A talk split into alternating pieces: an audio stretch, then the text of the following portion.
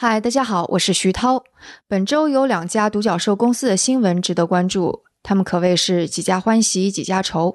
其中有一家是 Airbnb，这家公司得到了十亿美元的保命贷款融资，虽然可能需要付出百分之十的高利率。那烦忧的是 WeWork 这家公司，本来指望软银能够接着输血，让它渡过难关，但是软银却在前几天撤回了承诺。现在 WeWork 把他的金主告上了法庭。硅谷早知道第四季也是对这些动态做了解读。也许我们会发现，这次疫情之后，我们不断对创业企业的扩张方式会有新的理解，也会对共享经济有一些新的理解。那听到这条消息的听众，这意味着您可能还在我们的老专辑之下。如果要听新的内容，请麻烦您移步我们的新专辑《硅谷早知道》第四季，请注意是第四季。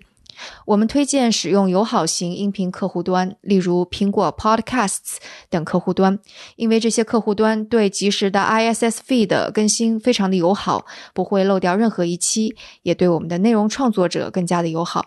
当然，大家也可以关注我们其他的节目《反潮流俱乐部》和《声东击西》。如果想要支持我们做更好的节目，也可以通过给我们打赏或者把节目转发给朋友的方式来帮助我们。如果搜索我们的节目有困难，或想要知道更多支持我们的方式，也可以添加我们小助手声小英的微信号，拼写是声 FM 一 S H E N G F M 一阿拉伯数字的一。希望在接下来的日子里，我们能够陪伴你，给你更多的思考养料。我们节目中见。